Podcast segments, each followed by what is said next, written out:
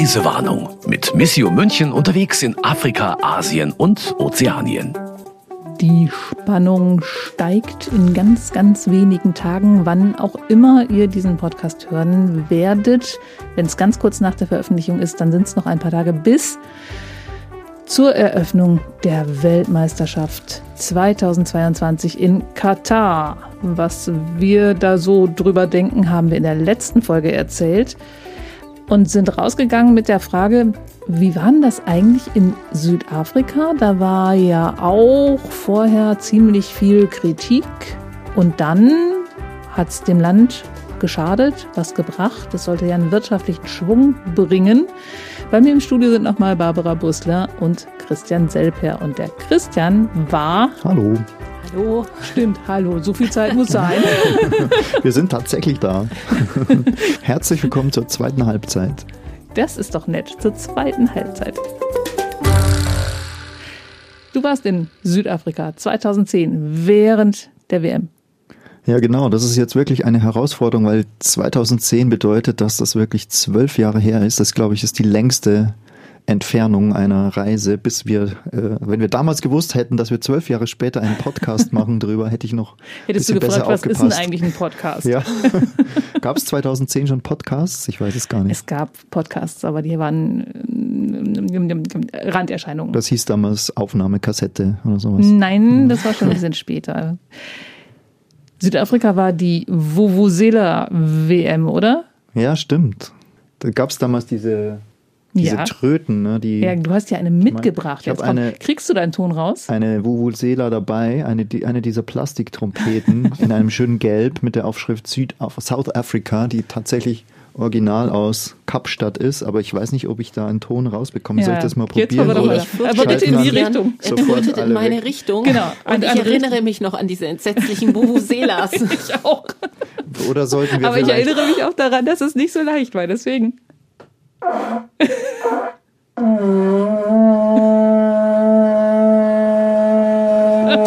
reicht.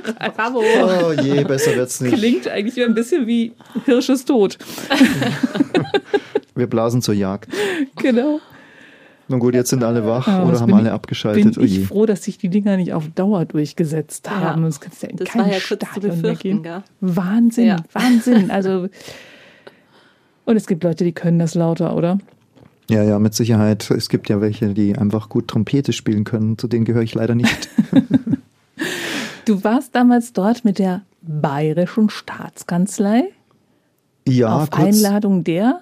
Ähm, kurz gesagt hatte das damit zu tun, dass sowohl also der Freistaat Bayern seit langem mit der Region Kapstadt, also Provinz Westkap, eine Verbindung hat eigentlich bis heute, Entwicklungszusammenarbeit mit dieser ganz äh, südlich gelegenen Region Südafrikas, wirklich also das Kap der guten Hoffnung, die Südspitze Afrikas. Und wir bei Missio hatten damals auch einige Aktionen im Umfeld der Fußball-Weltmeisterschaft. Club der guten Hoffnung hieß die Kampagne dazu und die Mit Klaus Steinbacher. Richtig. Woher weißt du das, darüber. liebe Brigitte? Ach, ich habe da so meine Quellen. Für alle, die es nicht wissen, einfach mal den vorletzten Podcast anhören. Ja, gute Klaus Idee. War das der vorletzte oder der erste im Oktober? Auf jeden Fall einen der beiden Oktober-Podcasts. Da erzählt er, was er, welche Rolle er hatte.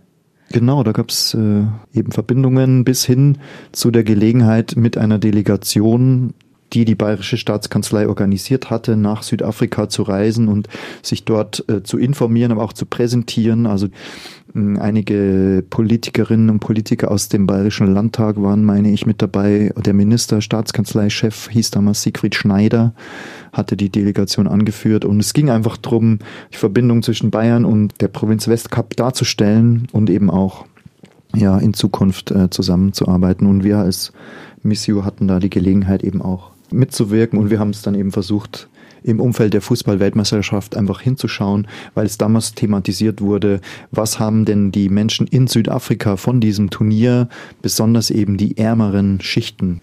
Anders als Katar, dieses Jahr wurde Südafrika im Vorfeld der Fußball-Weltmeisterschaft auch kritisiert. Ähm, aber es ging eher so darum, haben denn wirklich alle Menschen was davon?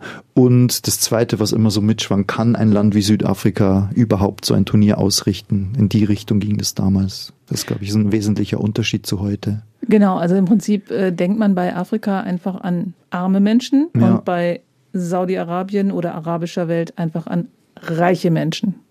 Und es ist einfach total absurd, in einem Land wie Katar Fußball spielen zu wollen. Ich glaube, das ist der Riesenunterschied, oder? Ja, also Südafrika ist eben anders als die Golfstaaten ein traditionelles Fußballland. Da gibt es ja, genau. seit Jahrzehnten eine große Begeisterung für Fußball aus aller Welt, also für europäischen Fußball, aber es sind auch dort verwurzelt eben Mannschaften, die große Fangemeinden haben, bis hin zurück in der Zeit der Apartheid, als die Schwarze und Weiße streng voneinander getrennt äh, waren und die schwarze Bevölkerung, die Mehrheitsbevölkerung unterdrückt war, war eben oft der Sport auch eine Art von äh, Gemeinschaft, ein verbindendes Element, auch Rivalitäten zwischen verschiedenen Städten, verschiedenen Townships war der Sport ein ganz wichtiges Element. Und ja, so in der Konstellation sind wir da so hingereist. Und Wann? was eben noch eine Verbindung zu dem äh, Thema heute ist, Katar oder Südafrika, ist eben, dass diese Weltmeisterschaft nach Katar, wie ich glaube ich in der letzten Folge kurz gesagt habe, eben auch im selben Jahr dann vergeben wurde. Also erst hat die Weltmeisterschaft in Südafrika stattgefunden und dann schwang das damals so ein bisschen mit, glaube ich, äh, welche Region könnte denn jetzt noch ein Turnier bekommen, wo hat es noch nicht stattgefunden und dann ist man wohl auf diese arabische Welt irgendwann gekommen. Mit, äh, und man hat sich so ein bisschen an den Kopf gefasst, weil man gerade noch bei Südafrika gedacht hat, ob das wohl sinnvoll ist. Genau. Du hast unterwegs auch Fußballer und Innen getroffen. Mm, ja, du meinst. Die aber nicht gespielt haben. Du dort. meinst deutsche Fußballerinnen ja. und Fußballer? Ja, wir haben mit Missio ein WM-Tagebuch gemacht auf unserer äh, Webseite damals und hatten eben auch äh, die Idee, dass wir die deutschen Spiele analysieren lassen von Fußballspielern und es gab damals zwei, die auch als Projektpaten für Missio tätig waren. Also Andreas Ottel vom FC Bayern München. Ähm, ich befürchte, dass man sich an den gar nicht mehr so sehr erinnert, aber er war damals Profi beim FC Bayern. Und Bianca Rech, eine ähm, Nationalspielerin und auch langjährige Spielerin vom FC Bayern München, die auch nach einigen Jahren, in denen sie ihre Karriere noch an anderen Orten fortgesetzt hat, jetzt auch wieder in München ist und beim FC Bayern in der Frauenfußballabteilung im Betreuerstab arbeitet, im Management arbeitet. Und was hat das Löwenherz dazu gesagt? das FC Bayern und 1860 Herz. Ja, mal ein professioneller Umgang damit. Ähm. du hast sie zu Wort kommen lassen. ja. Aber ähm, uns war das damals einfach wichtig, das ist, finde ich, auch wenn ich zurück erinnere, so ein Fazit schon daraus, dass wir hinschauen genau, was dort vor Ort so alles passiert. Und es ist dann so für mich die Erkenntnis gewesen, vorher konnte man viel kritisieren, aber es war sehr, sehr überheblich, bisschen so die Einstellung, wenn man so das Gefühl hatte, die Menschen in Afrika können das nicht, die können kein großes Turnier organisieren, das ist alles mhm. chaotisch, politische Strukturen sind nicht so stark wie in Europa. Aus dieser Position heraus hat man damals sehr oft noch argumentiert. Auch da weiß ich nicht, ob das heutzutage noch so ist. Und die Erkenntnis daraus war ja, dass die das doch sehr gut können. Also ja. das war eine extreme Begeisterung vor Ort zu spüren, was wirklich die Menschen mitgerissen hat, bis auch hierzulande ja, das eine sehr mitreißende Veranstaltung war, auch weil die deutsche Mannschaft sehr mitreißend gespielt hat natürlich. Ich wollte gerade sagen, wie weit sind die nochmal gekommen? Hm, das war damals Relativ weit. Das so, war dass die Yogi Löw Truppe eben ganz äh, überraschend 2006 waren sie ganz gut, waren sie viel besser als gedacht. 2010 genau. hat man dann gedacht, jetzt schaffen sie es und noch dann? gedacht, aber so richtig gut sind wir doch nicht. Und dann gab es eben mitreißende Spiele doch gegen wen? Argentinien, gegen England und erst Argentinien war dieses mit der Verlängerung und, und, und ja, ich ja, erinnere nee, mich an den Biergarten, in dem ich gesessen bin. Und im Halbfinale ist. War das äh, das? Äh, nee, mit der Verlängerung und Elfmeterchen, das war 2006. Aber okay. Und Deutschland ist dann im Halbfinale gegen Spanien ausgeschieden und ist Dritter geworden. Und Spanien war hinterher Weltmeister. Genau. Und gegen Spanien darf man verlieren. Die haben doch da diesen sensationellen Fußball gespielt in der WM. Ja. Fand ich. Und zu der Zeit waren die eh unschlagbar. Und auch in Südafrika gab es diese Begeisterung. Und diese beiden Fußballer, also der Fußballer, die Fußballerin, haben ein WM-Tagebuch für euch geführt vor Ort. Die ja, nein, die waren, die waren nicht mit auf der Reise dabei, sondern ah. ähm, ich habe die dann immer kontaktiert zu den Spielen und die haben dann ein paar Einschätzungen gegeben. Bei der Bianca Rech war es so, die konnte man direkt anrufen und mit ihr telefonieren. Und bei dem FC Bayern Herrenprofi, da lief das über die Agentur, wo ich bis heute gar nicht weiß, ob der das dann selber beantwortet hat oder ein Praktikant in der Agentur. Das ist, fing damals auch so an, dass dies, äh, die Dinge so sehr professionalisiert wurden und die Fußballwelt sich so entfernt hat von den normalen Menschen. Das, was ja heute so ein Kritikpunkt auch ist. Wo du dann gleich wieder bei Katar bist und Herrn Hönes, der dann irgendwie gar nicht versteht, warum man ja. das kritisiert. Genau. Dass Qatar Airlines ein Sponsor vom FC Bayern ist. Ja. Noch eine kleine äh, Anekdote am Rande. Du hast erzählt, ihr wart im kleinsten Hotel der Stadt.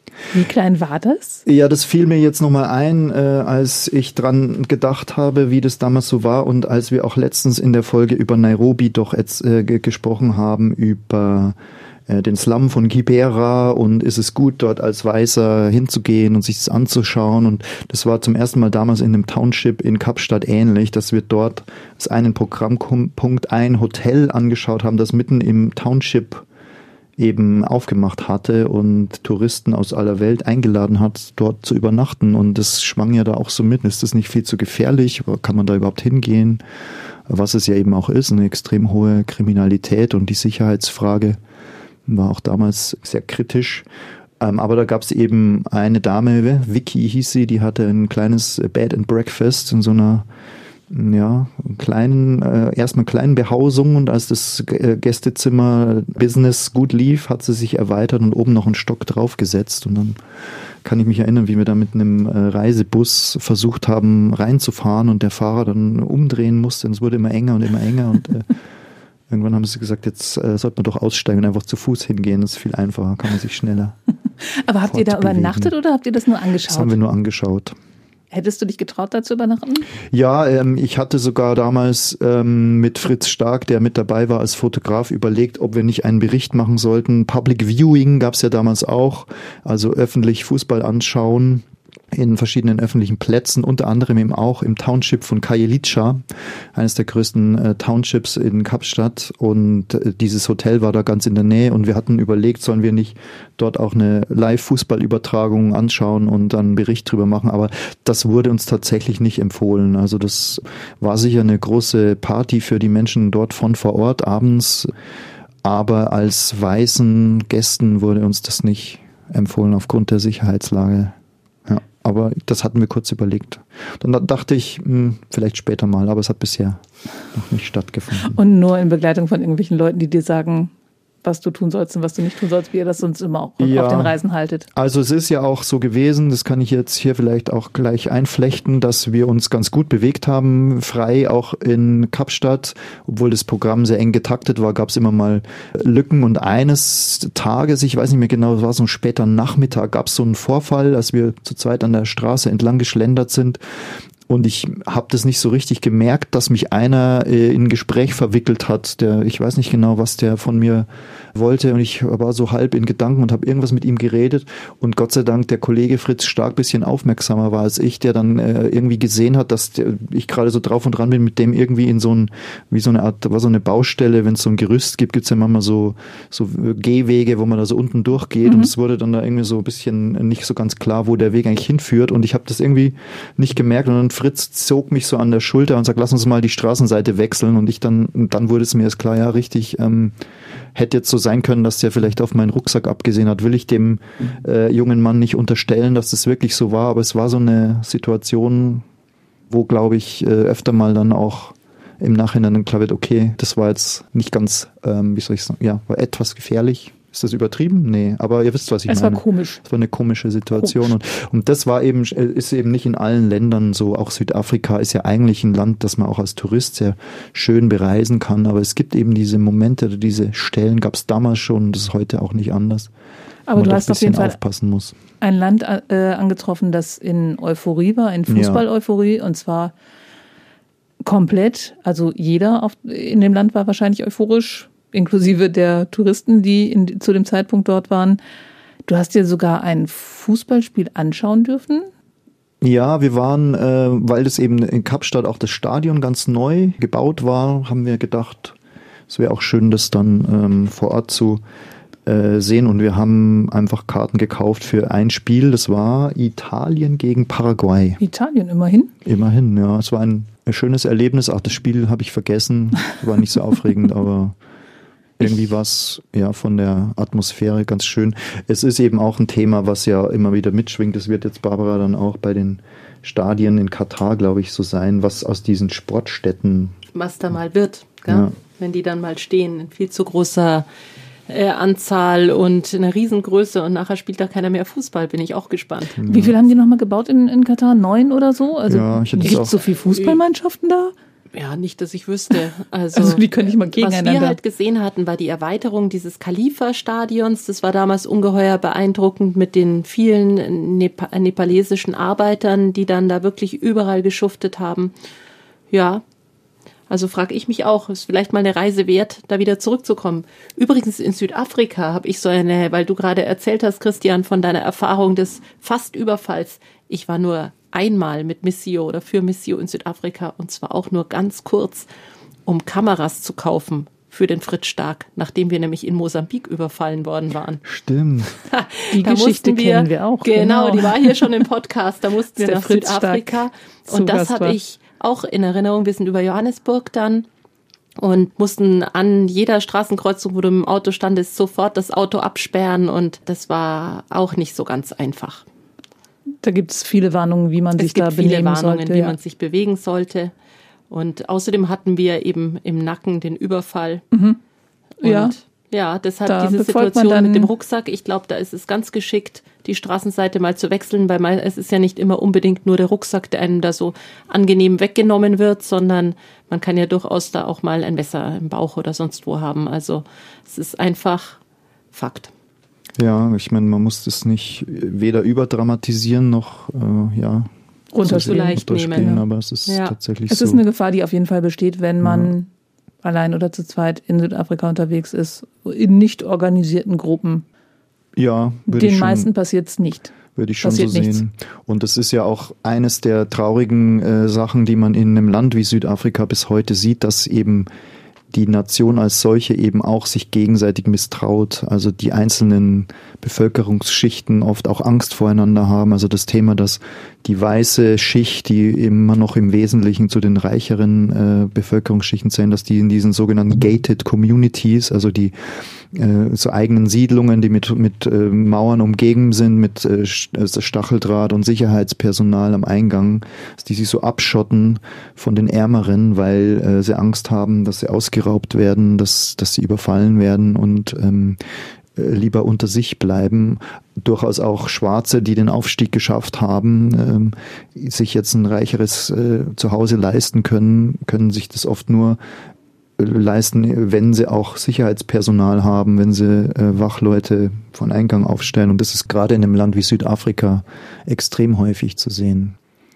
Wir hatten darüber gesprochen, dass du erzählen wolltest, was hat es dem Land wirtschaftlich genutzt? War es ein, ein, ein Input? War es ein Aufschwung, der mit dem, der damit verbunden war, dass die ganze Welt gesehen hat, hey, Südafrika kann so ein Turnier ausrichten? Also das war ja wirklich das, was man nach dem Turnier gesehen hat wir hatten ja so unsere Zweifel, wie du sagtest, so ein bisschen Arroganz oder die da in Afrika, ob die das können. Und dann haben die das richtig gut gemacht. Was ist da jetzt noch so davon geblieben? Ja, also ich glaube schon, dass man zunächst sagen kann, dass es eine Art Imagegewinn war für ein Land wie Südafrika, dass man schon das Gefühl hatte, ähm, aha, es ist möglich, diese Art Veranstaltung auch nach Afrika zu vergeben. Also dass wir, wir hierzulande von dieser Art hohen Ross auch so ein bisschen heruntersteigen sollten und müssen. Also das kann man nicht einfach noch behaupten. Ja, die können das nicht. Das ist aber gleichzeitig traurigerweise hat Südafrika ja eine Kurve genommen oder eine, einen Verlauf genommen, der wirklich nach unten zeigt. Also das liegt aber jetzt nicht daran, dass da die Fußball-Weltmeisterschaft hingegeben wurde und gescheitert wäre, sondern das liegt daran, dass einfach die herrschende Clique, die herrschende Elite dieser ANC, also die traditionelle Partei, Afrikanischer Nationalkongress von Nelson Mandela, dass die regierende Partei inzwischen beherrscht wird von extrem korrupten Gestalten, die einfach nur in ihre eigene Tasche äh, wirtschaften und das Land einfach nicht äh, nach vorne gebracht haben oder auch das Land nicht als oberste Priorität sehen, sondern nur ihr eigenes äh, Fortkommen. Ich erinnere mich, gerade vor kurzem hatten wir bei Mission eine interessante Veranstaltung mit Bartholomäus Grill, dem langjährigen Korrespondenten in Südafrika für Medien wie die Zeit und den Spiegel, der eben selbst auch in Kapstadt lebt und der hat genau diese Bilanz auch gezogen. Also traurigerweise hat es der ANC versäumt, nach dem Ende dieses schrecklichen Apartheid-Regimes haben die es versäumt, es besser zu machen. Also die sind genau in diese Falle getappt, die man immer schon prophezeit hatte. Wenn die mal an der Macht sind, dann äh, wird es viel schlimmer und die werden äh, nur an ihr eigenes äh, Ding denken. Die haben das nicht geschafft, fürs große Ganze zu denken. Das, was da beschworen wurde, die Regenbogennation Südafrikas, ne, dass verschiedene Ethnien, verschiedene Völker, weiß, schwarz, welcher Herkunft auch immer, auch immer, dass die ein Modell sind für ein friedliches Zusammenleben, weil ja dieses Ende der Apartheid ja friedlich abgelaufen ist. Da wurde auch damals Blutvergießen prophezeit und bis auf einige kleinere Vorfälle, auch die man nicht bagatellisieren soll. Aber es gab ja eben keinen Bürgerkrieg in Südafrika. Das nicht zwischen Schwarz und Weiß. Genau, ja. Ähm, aber untereinander gab es ja gleich nach dem Fall des Apartheid-Regimes gab es ja viele Auseinandersetzungen, ja, okay, wo sich richtig, die ganze Welt gefragt hat, sag mal jetzt, ja. habt ihr endlich diesen Mist los und mhm. jetzt schlagt euch gegenseitig die Rübe ein, was soll denn der Mist? Genau, und, und dennoch war es aber so, dass man das Gefühl hatte, Nelson Mandela ist ähm, jetzt der neue Staatschef, er hat auch das Amt rechtzeitig übergeben. Auch er selber ist nicht in die Falle getappt, dann zu lange an der Macht zu bleiben und vielleicht äh, Hoffnungen nicht äh, erfüllen zu können. Aber diejenigen, die jetzt seine Nachfolger sind, vor allem derjenige Jacob Zuma, der damals, als wir in Kapstadt waren, auch äh, an der Regierung war und noch, glaube bis 2019 regiert hat, jetzt aber vor Gericht steht und wo jetzt immer wieder aufgedeckt wird, welche Gelder wurden damals abgezweigt, bis hin zu völlig äh, banalen Dingen, dass aus dem Etat für die Polizei und Sicherheit äh, wurden mehrere äh, Fahrzeuge, Mittelklasse Autos gekauft und das war, ging dann an seine Ehefrauen mit dem Argument, äh, die müssten doch sich sicher im Straßenverkehr bewegen. Also, also öffentliche Gelder, die einfach fürs Private abgezweigt wurden. Und nachdem sie sozusagen erwischt wurde oder nachdem er sozusagen erwischt wurde, versucht das noch zu rechtfertigen. Ja, ganz genau. Oder das kommt eben jetzt alles erst ans Tageslicht, seit der nicht mehr regiert und, und da nochmal dem nachgegangen wird. Aber und der war 2010 Staatspräsident, weil du hattest irgendwas ja. vorher erzählt, dass du auch noch dich getroffen hast mit Anti-Apartheid-Aktivisten und Nelson Mandela. Der lebte da noch, den hast du aber nicht selbst getroffen. Leider Oder nicht. Doch, Respekt. Ja. Aber das schwingt so ein bisschen mit, das, so kann man das vielleicht erklären, dass damals wirklich vor Ort so eine Begeisterung auch uns ergriffen hat, weil eben Menschen wie Nelson Mandela damals noch am Leben waren. Ähm, der ist 2013 gestorben. Und ich erinnere mich, eines der einschneidendsten Erlebnisse damals war, dass es in Kapstadt so eine Art Eröffnungsfeier für die Fußballweltmeisterschaft gab. Also nicht die offizielle große Eröffnungsfeier, die war, glaube ich, in Johannesburg, aber auch, das hieß ja Fanmeile damals, ist aus der WM 2006 in Deutschland abgeleitet, weiß nicht, ob man das heutzutage immer noch so nennt. Wie auch immer, das war vor dem Rathaus mhm. von Kapstadt. Oh, jetzt weiß ich, was du meinst, ja. Also ein Fanmeile. Fanfest mit Konzerten, mhm. mit Kulturveranstaltungen. Und ähm, da war auch eine große Leinwand da wurden verschiedene Szenen gezeigt, unter anderem auch die Szene, als Mandela zum ersten Mal nach seiner Freilassung aus dieser jahrzehntelangen Haft ähm, sich der Öffentlichkeit gezeigt hat. Und es war auf diesem selben Rathausbalkon von Kapstadt. Und dann hat man das auf der Leinwand gesehen, wie er damals zum ersten Mal an die Menschen sich gewendet hat. Und als wir da vor dem Rathaus in Kapstadt standen, in dieser Menschenmenge, hatte das fast so das Gefühl, als, als würde der jetzt nochmal zu den Menschen sprechen. Der war damals ja schon, glaube ich, über 90 und, und ähm, sollte bei der Eröffnungsfeier selbst auch auftreten, äh, konnte er dann aus verschiedenen Gründen nicht und wurde dann nur noch bei der Abschlussveranstaltung mit so einem Fahrzeug durchs Stadion gefahren. Also dem war nicht mehr so äh, gut zu Fuß auch. Und, und es war so, glaube ich, auch der letzte öffentliche Auftritt von Nelson Mandela, bevor er dann verstorben ist. Aber wie gesagt, dieser Moment dort in, in Kapstadt, bevor dieses Turnier losging und dann auch diesen großen Helden letztlich, Nelson Mandela, ähm, unter großem Jubel nur auf der Leinwand zu sehen, das war sehr bewegend.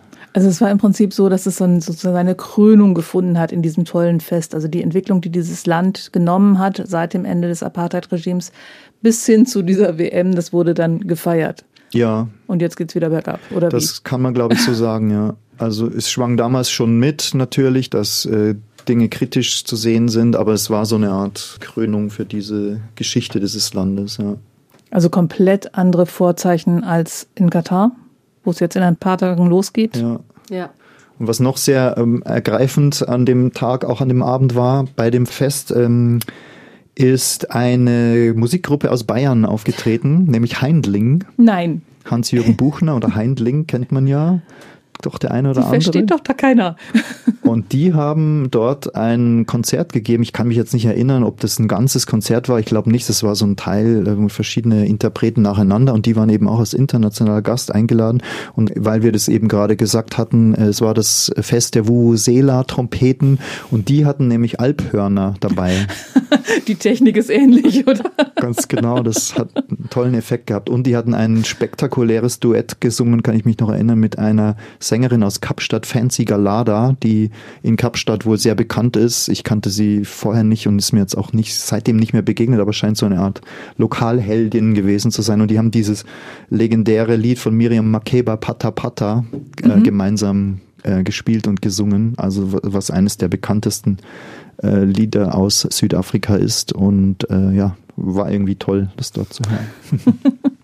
Also wenn man dich jetzt so hört, hat man ja eigentlich Lust auf ein tolles Turnier.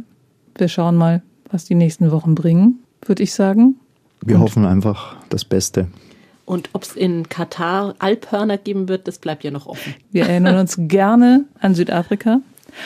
Noch viel lieber an Brasilien, aus gegebenem Anlass. 2014, Ja, oder nicht?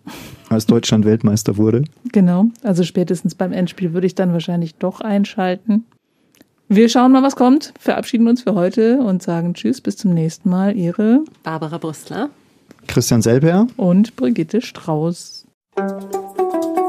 Das war Reisewarnung mit Missio München unterwegs in Afrika, Asien und Ozeanien. Ein Podcast von Missio München, produziert vom katholischen Medienhaus St. Michaelsbund.